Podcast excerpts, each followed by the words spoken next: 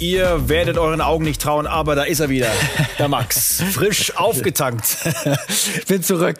Ist das äh, Urlaub gewesen oder heißt es Scouting-Reise bei dir? Ich weiß nicht. Ja, es war Urlaub. Es war ja auch ein paar Nachrichten. Warum machst du ausgerechnet zur Transferzeit Urlaub? Hallo, gönnt mir mal fünf Tage, sechs Tage äh, Urlaub und dann ziehen wir jetzt durch bis zum Deadline Day. Versprochen. Ab jetzt kein Tag mehr weg. So ist es. Und äh, Marc ist dann auch später dabei. Er liefert uns zu, ist er weiter im Dienste der Nationalmannschaft für Sky unterwegs. Und äh, so geht's los. Heute im Transfer Update die Show. Tag 1 beim FC Bayern. Wir haben die exklusiven Bilder von Julian Nagelsmann.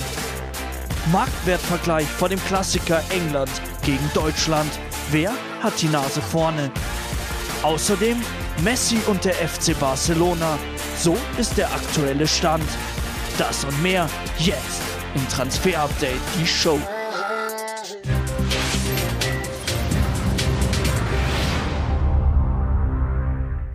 Top News mit dem Top-Mann von Borussia Dortmund, das BVB-Juwel Jaden Sancho, aber schwarz-gelb ist eben nicht mehr lange. Das dürfte jetzt allen klar sein. Ist das Ding mit Manchester United langsam aber sicher auf der Zielgeraden? Ja, es äh, ist sowas von auf der Zielgeraden. Es fehlt okay. wirklich nur noch ein paar, äh, paar Zentimeter, um das Ding wirklich über die Ziellinie äh, zu rücken. Also wir haben heute noch mal bei allen Seiten uns umgehört. Es ist unfassbar großer Optimismus äh, bei allen, äh, der da vorherrscht. Es geht, so wird uns gesagt, auch nicht mal mehr um die Höhe der Ablösesumme, ähm, sondern nur noch um die Struktur der Zahlungen der Ablösesumme. Mhm. Also wie viel wird jetzt gezahlt, wie viel dann in ein, zwei Jahren in erfolgsabhängigen Bonuszahlungen und so weiter. Das ist ein komplizierter Deal, deswegen äh, dauert das noch ein äh, paar Tage und es zieht sich, aber der Optimismus wächst und wächst und wächst und wenn noch nicht mal mehr die Höhe der Ablösesumme ein äh, Problem ist, also rund 85 Millionen Euro werden ist, ja, ähm, dann äh, ist das wirklich ganz kurz vor Abschluss. Deswegen unser Daumen äh, geht fast ganz nach oben bei Jaden Sancho. Ein paar Meter sind es noch, ein Zentimeter und dann können wir es hoffentlich bald verkünden. Bald ein Red Devil. Äh, soweit äh, die Situation im Club aber in der Nationalmannschaft läuft es ja äh, unerklärlicherweise so gar nicht für ihn. Und dann bringt uns es auch zu diesem Spiel, was uns alle begeistert, zu Deutschland gegen England. Wer gewinnt den Klassiker? Das fragen sich ganz, ganz äh, viele Fans. Und wir wollen ein bisschen anfüttern noch, damit wir alle super vorbereitet sind auf das Achtelfinale bei der Euro und vergleichen die Marktwerte. Nehmen als Grundlage mal die mögliche Aufstellung der deutschen Mannschaft, also so wie wir sie Stand jetzt erwarten werden. Und da, ich gucke nochmal drüber ist der Krösus, was die Zahl angeht. Josua Kimmich da rechts außen. Ja, so sieht's aus. Ne? Äh, fast äh, drei Dreistellige haben wir mit äh, Kimmich 93, Gnabry 92 und Havertz äh, 90. Wir haben auch vor der Sendung gesagt, Thomas, ne, der Thomas Müller gesetzt sportlich, aber marktwerttechnisch tut er der deutschen Mannschaft nicht so gut, weil ein Leroy Sané mit 76 Millionen auf der Bank sitzt.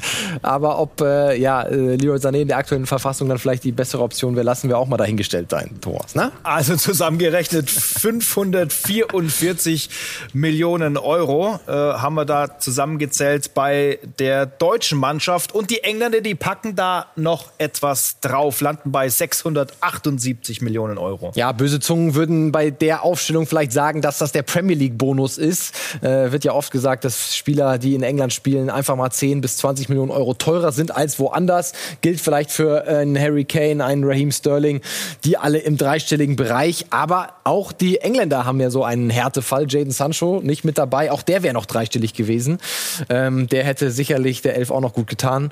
Ich bin mal gespannt, ob äh, Gareth Southgate ihnen dann im Spiel gegen Deutschland ein paar mehr Minuten gönnt, als er das bislang getan hat. Also ich würde ihn sehr gerne sehen.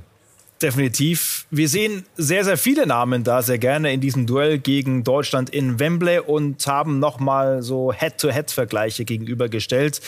Zum Beispiel Phil Foden und Kai Havertz, die beiden Youngsters. Äh, der Deutsche hat den Champions League-Titel und der andere hat ihn noch nicht. Äh, ansonsten ist es äh, schon Augenhöhe, was da, was da passiert. Ja, absolut auf Augenhöhe. Die drei Millionen, vielleicht liegt es ja echt daran, dass sie im Champions League-Finale ne, gegeneinander gespielt haben und Kai Havertz der Siegtreffer geglückt ist. Nein, äh, Spaß beiseite, die nehmen sich natürlich nicht viel. Beides die Top-Talente, Top-Prospects von beiden Mannschaften. Kai Havertz auf der einen Seite und Phil Foden auf der anderen. Ich habe heute auch mit ein paar Kollegen von Sky UK gesprochen. Da ist es so 50-50, ob Foden wirklich in der Startelf stehen sollte gegen Deutschland oder nicht. Ähm, bin gespannt, ob er äh, ran darf. Ähm, sensationeller Spieler, aber genauso wie Kai Havertz. Also die Jungen unter sich. Und zwei, die sich auch auf dem Platz des Öfteren begegnen könnten, sind äh, Declan Rice und Leon Goretzka. Da sind wir dann etwas weiter hinten auf den Positionen. Wir erwarten ja, dass Leon Goretzka äh, nach seinem wirklich sehr, sehr wichtigen Tor gegen Ungarn dann in der Startelf auftauchen wird.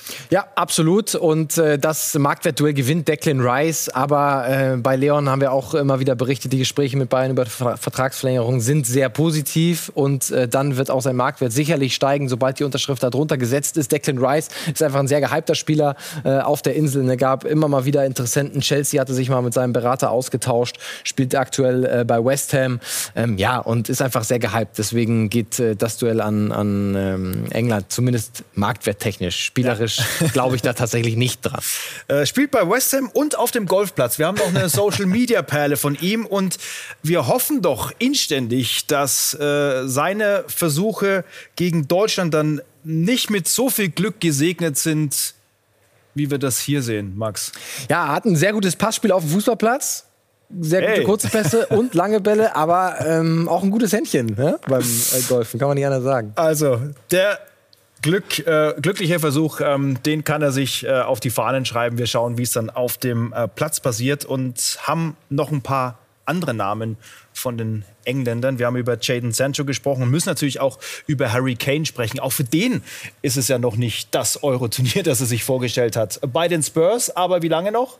Noch ein bisschen Sand im Getriebe bei der Euro. Manchester City will ihn unbedingt haben. Sie haben bereits ein Angebot abgegeben über 100 Millionen äh, Pfund, nicht Euro, also es sind mehr als 100 Millionen Euro. Das aber abgelehnt worden ist von den Tottenham Hotspur. Daniel Levy, sehr harter Verhandler, der Boss von den Spurs, hat gesagt, nee, er steht nicht zum Verkauf. Inwieweit das tatsächlich Verhandlungstaktik ist mhm. äh, oder er es wirklich ernst meint, das äh, zeigen dann die nächsten Wochen. Ich bin mir sicher, dass Man City mit einem äh, zweiten Angebot um die Ecke kommen wird. Sie brauchen einen neuen Stürmer, nachdem Sergio Aguero den Verein ja ablösefrei verlassen hat. Und die absolute Priorität ist Harry Kane. Aber ein Zuckerschlecken sind diese Verhandlungen mit Daniel Levy noch nie gewesen. Ja, ein, ein guter Geschäftsmann, glaube ich. ein sehr guter Geschäftsmann. Deswegen, ich bin noch nicht optimistischer. Jack Grealish ist einer, der eher so unterm Radar läuft, äh, spielt bei Aston Villa, ein Traditionsclub, aber eben noch nicht der Nabel der Fußballwelt. Was gibt's äh, zu ihm zu sagen? Auch da könnte es der große Club werden. Ja, auch da äh, gab es jetzt zuletzt Gerüchte um äh, Manchester City, aber wir haben uns heute auch noch mal umgehört bei den Kollegen von äh, Sky UK und da wird uns gesagt, dass äh, Citys Priorität, wie eben gerade gesagt, Harry Kane ist und ein Stürmer. Und wenn wir uns den Marktwert von Jack Grealish angucken, äh, 68 Millionen, da kann man noch mal äh, 15, 20 Millionen draufsetzen, äh, um ihn zu bekommen. Ähm, das wäre dann selbst für Manchester City vielleicht ein bisschen zu viel. Also absolute Priorität hat Harry Kane und Jack Grealish. Ähm, finden sie grundsätzlich einen interessanten Spieler, aber kein konkretes Angebot wird uns gesagt. Und Aston Villa dagegen hat ihm ein konkretes Angebot unterbreitet für eine Vertragsverlängerung. Also die wollen ihn unbedingt unbedingt behalten. Mal sehen, wie sich Jack Grealish dann am Ende entscheiden wird kann sich ja noch präsentieren gegen Deutschland und äh, die Euro geht ja eventuell dann auch noch das eine oder andere Spielchen weiter. Wir wollen es aus deutscher Sicht natürlich nicht hoffen. Äh, Stichwort EM-Schaufenster. In dem steht auch heute Thomas Delaney. Nach dem 4 zu 0 der Dänen gegen Wales geht die Euro-Reise weiter für Dänemark und Marc Bernbeck hat die Infos zu ihm.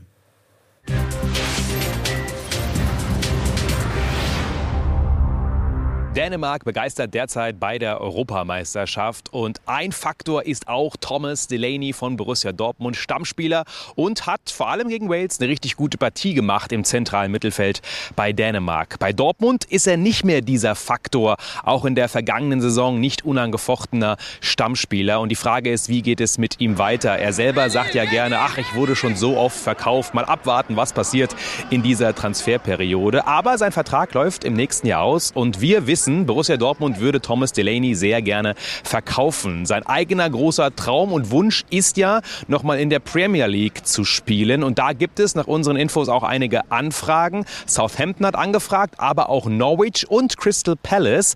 Allerdings war das auch in der Zeit, als der Kader noch gemeinsam mit Lucien Favre geplant wurde. Jetzt ist ja klar, dass er nicht Trainer wird bei Crystal Palace, deswegen ist da alles offen.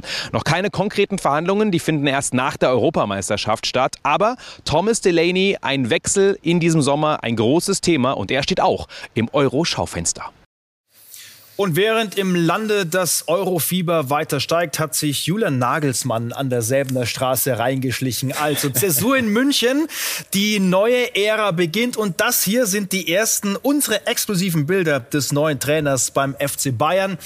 Hier hinten sehen wir ihn, mal von links nach rechts tappeln hat sich schon ein bisschen was angehört, hat den einen oder anderen Termin gemacht. Offizielle Präsentation am 7. Juli.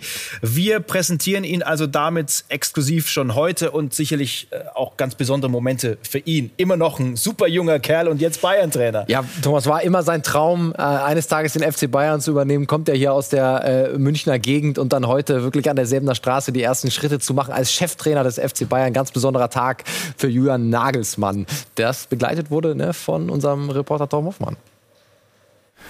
Offizieller Vertragsbeginn für Julian Nagelsmann ist der 1.7. Aber bereits heute war er schon hier an der Sebener Straße mit seinem Videoanalysten Benjamin Glück, die sich dann gemeinsam hier das Trainingsgelände angeschaut haben. Am 6. geht's los mit der Leistungsdiagnostik und einen Tag später, am 7. Juli, geht es dann das erste Mal auf den Rasen. Das aber mit einer dezimierten Gruppe, denn die Nationalspieler, die sind ja bei der Europameisterschaft noch unterwegs oder auch ausgeschieden, wie zum Beispiel Robert Lewandowski, die dann danach aber alle noch drei Wochen Urlaub bekommen. Und einer war noch hier an der Sebener Straße, Sven Ulreich. Der hat seine sportärztliche Untersuchung absolviert und wird danach seinen Vertrag beim FC Bayern unterschreiben.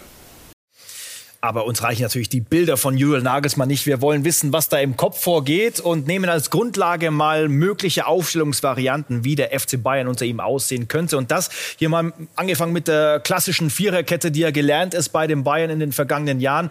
Und äh, bis auf Upamecano ist es so, wie wir es auch schon kennen, Max. Ja, wir sind selber gespannt, ob es dann tatsächlich äh, so aussehen wird. Du hast es angesprochen, dieses 4-2-3-1 ja zuletzt sehr erfolgreich gewesen unter Hansi Flick. Jupp Heynckes hat damit ja auch schon die Champions League gewonnen. Ne? Also ein System, was den Bayern bestens bekannt ist. Ich bin mir noch nicht ganz sicher, ob Jürgen Nagelsmann das wirklich genauso sieht und dieses System so eins zu eins übernehmen wird. Ich habe da meine äh, Zweifel und ich kann mir gut vorstellen, dass er eben auch eine Fünfer- bzw. Dreierkette äh, immer mal wieder ausprobieren wird. Ne? Das war in Leipzig oft ein fließender Übergang, äh, mal mit Viererkette aufgebaut oder mit Dreierkette aufgebaut, defensiv mit Viererkette verteidigt. Also ähm, da waren die Übergänge fließend. Und dann gibt es für mich ein Problem in diesem Kader und es ist dann die rechte Außenverteidigerposition, wenn man so ein System anvisiert, weil Benjamin Pavard wird das wahrscheinlich heute Abend auch mit Frankreich so spielen, ist aber gerade in dem System vielleicht offensiv ein bisschen zu limitiert und man bräuchte eigentlich genau in so einem System eher einen offensiv ausgerichteteren mhm. Rechtsverteidiger und da hat dieser Kader nicht die aller besten Optionen. Ja, und wie lange sprechen wir schon über diese Position, seit äh, Josau Kimmich dann von äh, rechts ja. äh, in die Mitte gerückt ist, ins defensive Mittelfeld. Und deswegen, Max, ähm, wir wollen ja auch immer ein bisschen Input liefern. äh, den Verantwortlichen beim FC Bayern, du hast drei Tipps für genau diese Position. Ja, und das Problem ist, äh, Thomas, das liebe Geld. Das hat Hassan Salihamidzic ja jetzt auch noch mal in einem Interview gesagt. Wir werden keine großen Transfers mehr tätigen. Die Frage ist, was machen wir dann? Wir haben mal drei Optionen. Der erste, Jan Couto, ganz junger Brasilianer, von Manchester City, war ausgeliehen in die zweite spanische Liga, war da Stammspieler, kommt jetzt zurück zu Manchester City. Unsere Info ist aber, dass die Citizens ihn gerne nochmal ausleihen würden, auch vielleicht langfristig ein oder sogar zwei Jahre. Und das könnte dann ja eine Option sein. Uns hat er sehr gut gefallen, auch unseren äh, Statistikanbietern von Opta, die sind sehr begeistert von seinen Zahlen. Also Jan Koto, offensiv ausgerichteter Rechtsverteidiger, der eine Option wäre. Er hier auch Nico äh, Williams, nämlich vom FC Liverpool. Er hat die EM gespielt für Wales, jetzt leider ausgeschieden. Aber unsere Information aus England ist, dass der FC Liverpool ihn durchaus abgeben möchte. Er kommt hinter Trent Alexander-Arnold nicht so richtig zum Zug und könnte eine günstige Option sein. Liverpool will dem Vernehmen nach rund 5 bis 10 Millionen Euro für ihn haben. Also das auch ein offensiver Rechtsverteidiger, der auf dem Markt ist in diesem Sommer. Und Johann Nagelsmann schaut ja auch ganz gerne mal in die eigene Jugend. Und dann haben wir Christopher Scott in, die, in der zweiten Mannschaft eigentlich zum Zug gekommen, offensiver Mittelfeldspieler normalerweise, aber Jürgen Nagelsmann äh, soll sich auch schon Gedanken machen, ihn eventuell zu einem Rechtsverteidiger umzuschulen, der eben genau diese Offensivstärke mitbringt, die dem ak aktuellen Kader fehlt. Also das wäre eine Option, wie Jürgen Nagelsmann sie gerne hat, junge Spieler aus dem Campus, aus dem NLZ entwickeln und das ist ja auch das große Ziel vom FC Bayern in den nächsten Jahren, das verstärkt zu machen. Und dann wird die Rechtsverteidigerposition sicherlich auch von Verkäufen abhängen. Und wir bekommen immer wieder Fragen von euch da draußen, was mit Coco Tolisso so sein wird, haben wir uns auch schlau gemacht. Aktuell gibt es keinerlei Angebote für den französischen Weltmeister und er hat auch überhaupt nicht die Absicht, den FC Bayern in diesem Sommer zu verlassen. Ganz im Gegenteil. Er würde seinen Vertrag am liebsten bis Juni 2022 erfüllen und dann hat er natürlich aus Spielersicht die Luxussituation, dass er den Verein ablösefrei verlassen könnte. Genauso wie es David, Alaba jetzt gemacht hat und sich dann den Verein aussuchen kann. Also aktuell sieht es nicht danach aus, dass es da zu einem Abgang in diesem Sommer kommt. Keine Angebote da, aber wir haben auch noch einiges zu gehen bis zum 31.08. und dem Deadline Day. Und Max, weitere Details zur Kaderplanung. Wir wissen, dass Julian Nagelsmann gerne mit Kingsley Coman weitermachen würde, aber es gibt da schon Interesse aus der Premier League für den Spieler und das beschäftigt auch Stefan, einen unserer Zuschauer.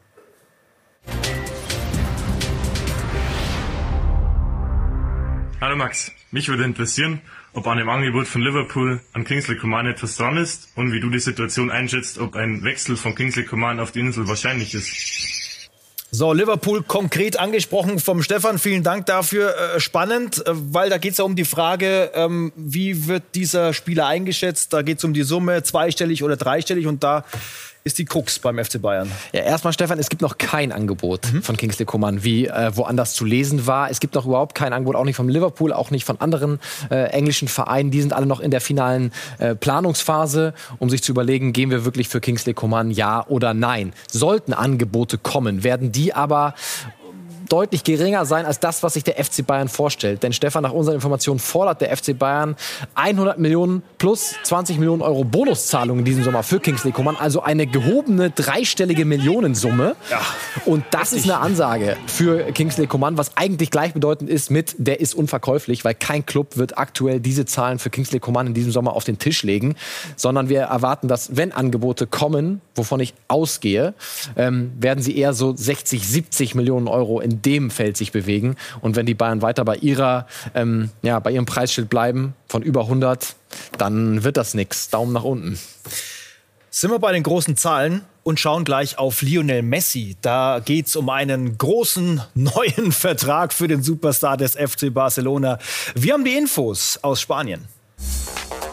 Messi-Fans melden, hier ist einer. Also äh, da schauen wir ganz genau hin, was in Barcelona passiert. Und wir dürfen wahrscheinlich bald anstoßen auf einen neuen Vertrag. Infos kommen von Sergi Sole von der Mundo Deportivo. Er ist sehr optimistisch.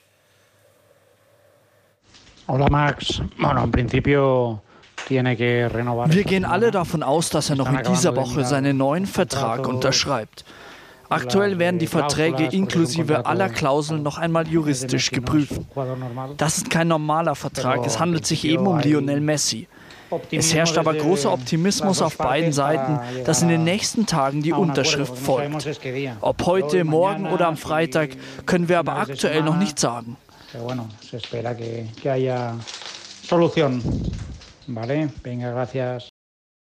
Also in dieser Woche will es Barca dann fix machen, weil sie wollen verhindern, äh, Thomas, dass der Vertrag wirklich ausläuft ja. und Messi Free Agent ist. Ja? Mhm. Und das ist ja in ein paar Tagen. Heute, 28.06., am 1.07. ist er vereinslos. Und das will Barca unbedingt verhindern. Also diese Woche noch die Unterschrift, wenn es nach Barca geht. Daumen fast ganz oben. Das also die Infos zu Lionel Messi und Barca. Äh, dort bleibt alles beim Alten offensichtlich. Das Alte ist für Julian Brandt nicht gut genug. Ne? Der muss auch mal raus jetzt äh, und vielleicht was Neues probieren, damit er nicht das ewige Talent bleibt. Ähm, er selbst bei Social Media noch äh, sehr sicher, dass das mit Dortmund in die Zukunft geht, hat äh, geschrieben, freut sich auf den Trainingsstart beim BVB. Auslandserfahrung Wäre auch mal was, ne?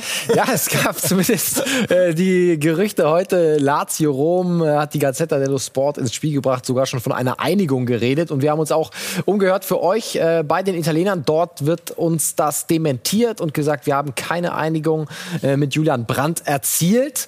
Und ähm, es heißt auch, die Summe, die hätten sie im Moment überhaupt nicht zur Verfügung. Also 25 Millionen, 30 Millionen, die da aufgerufen werden. Das kann Lazio Rom aktuell nicht zahlen. Deswegen von dieser Seite wird uns das äh, Ganze dementiert. Ähm, ich würde es nicht ausschließen, dass Julian Brandt bis 31.08. den BVB doch noch äh, verlässt. Mhm. Aber ob es dann tatsächlich Lazio Rom wird, äh, sei mal dahingestellt. Heute auf jeden Fall das Dementi von deren Seite. Und es gibt Neues von Ashraf Hakimi, ex-BVB, jetzt Inter. Am Freitag haben wir ja verkündet, dass es mit PSG sehr heiß wird. Heute bereits zum Matchcheck in Frankreich. Ja, da ist äh, eigentlich alles äh, fix. Wir haben ja schon die wildesten Geschichten gehört ne, von Medizinchecks, die dann vielleicht doch noch schiefgegangen sind. Aber jetzt sind das wirklich die allerletzten Zentimeter. Ashraf Hakimi, 70 Millionen Euro wird äh, Paris Saint-Germain insgesamt überweisen an Inter Mailand. Rechtsverteidigerposition bei PSG ja immer seit Jahren eine Problemzone, die dann hoffentlich keine Problemzone mehr sein wird ab der kommenden Saison. Ashraf Hakimi zu Paris Saint-Germain. Das Ding ist so gut wie fix. Wir warten jetzt noch auf die Verkündung der Clubs. Und auch diese beiden Promis kennen wir noch ganz gut aus der Bundesliga. Wie die Gazzetta dello Sport berichtet, soll die AS Monaco Interesse an einer Verpflichtung von Ivan Perisic haben. Der ehemalige Münchner ist bei Inter Mailand nicht unangefochten und könnte im Falle eines Wechsels auf seinen alten Bayern-Coach Nico Kovac treffen. Inter Mailand und Leicester City sind laut der spanischen Zeitung Sport an einer Verpflichtung von Barca-Offensivmann Felipe Coutinho interessiert. Das hohe Gehalt des 29-Jährigen könnte einen möglichen Deal aber erschweren. Barcelona würde Coutinho, dessen Vertrag bis 2023 datiert ist, gerne verleihen. Aber auch ein Verbleib scheint möglich, vorausgesetzt der Brasilianer ist bereit, sein Gehalt anzupassen.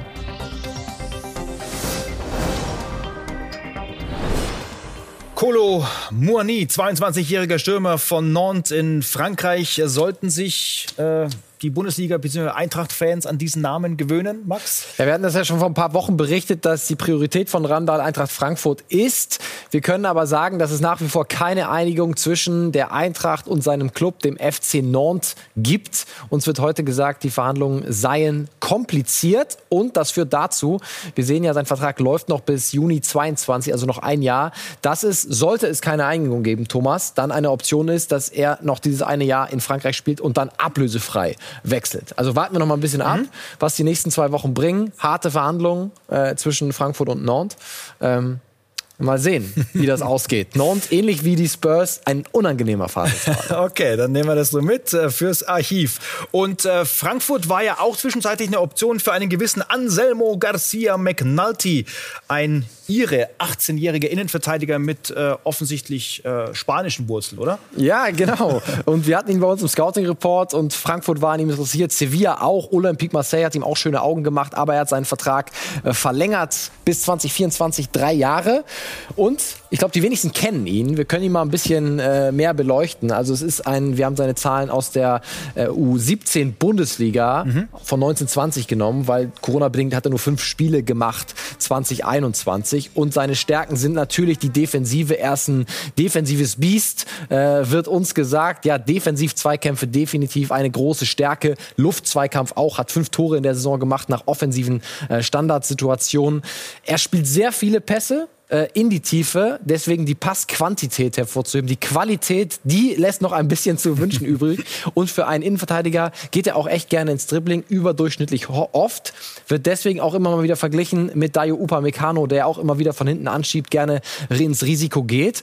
Und der VfL Wolfsburg möchte ihm auf jeden Fall die ein oder andere Minute äh, geben in der kommenden Spielzeit. 18 Jahre, das auf jeden Fall einer der sehr, sehr interessanten äh, Bundesliga-Innenverteidiger äh, in der nächsten Saison. Und dann hört er sicherlich auch gerne, dass ein gewisser Massons Lacroix das Weite suchen möchte und äh, immer wieder mit RB Leipzig in Verbindung steht. Wann können wir da den Deckel drauf machen? Wir haben den schon länger auf dem Zettel jetzt. Ja, also äh, wir haben uns heute auch noch mal umgehört. Grundsätzlich herrscht Optimismus, dass in den nächsten äh, Tagen, Wochen noch ein Agreement gefunden werden kann. Es muss aber ein neues Angebot eingehen äh, mhm. von Leipzig, was verbessert worden ist. Von zwei Angeboten haben wir ja schon berichtet. Mal schauen, ob man sich dann den 30 Millionen Euro nähert, die es dann wahrscheinlich brauchen wird, um den VfL zu überzeugen. Maxence haben wir auch berichtet, will aber ähm, den VfL verlassen. Das hat er auch schon intern so angekündigt. Und einen frischen Namen werfen wir noch in die Runde im Scouting-Report.